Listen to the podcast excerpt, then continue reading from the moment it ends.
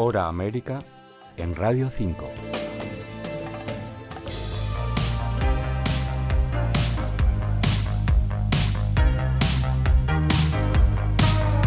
Enredadas en el Cambio es una iniciativa social de emprendimiento que comenzó hace dos años gracias a la ONG Taller de Solidaridad impulsada por la Congregación Católica Siervas de San José en colaboración con otras organizaciones. Ahora, a través de la exposición fotográfica Enredadas en el Cambio, se pone nombre y rostro a siete mujeres de Nicaragua, Bolivia, Perú, Colombia y España que han superado dificultades globales como la falta de formación, de recursos o clichés machistas. Con ayuda y esfuerzo han conseguido autonomía y ser referentes en sus comunidades.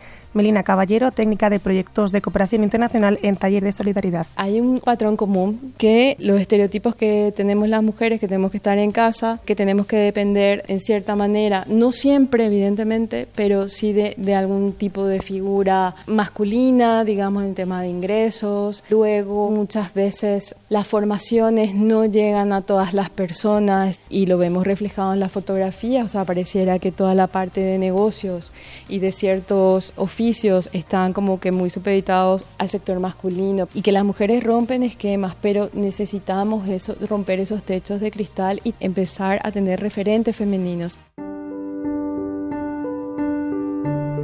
Lisbeth de Los Ángeles vive en Telpaneca, un municipio del departamento de Madrid con Z, Nicaragua.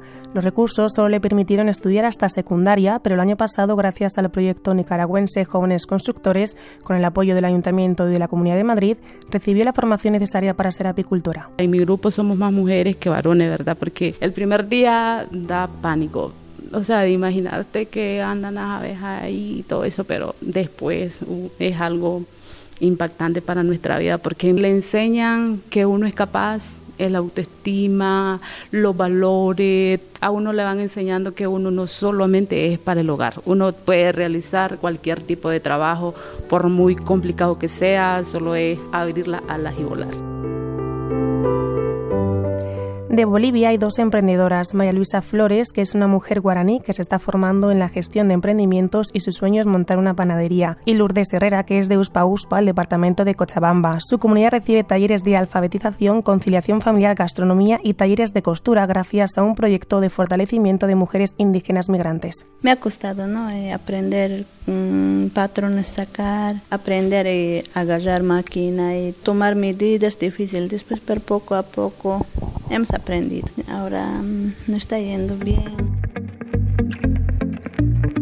Por su parte, Ivonne Sabel Zambrano ha recibido formación profesional destinada a barrios vulnerables de la ciudad de Medellín, en Colombia.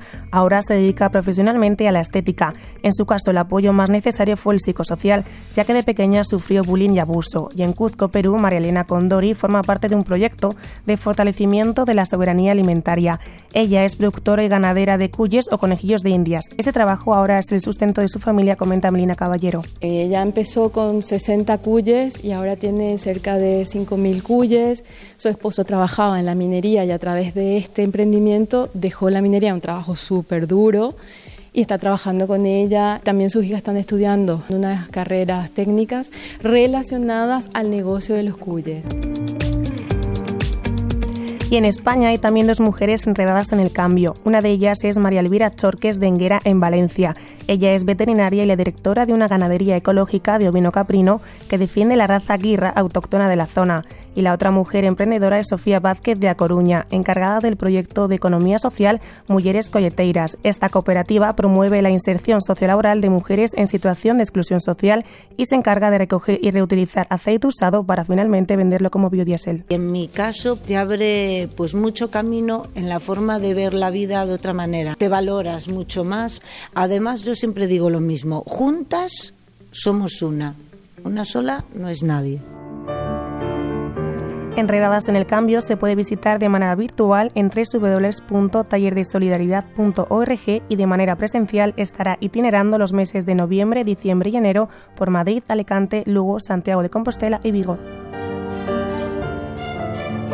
Tamara García, Radio 5, Todo Noticias.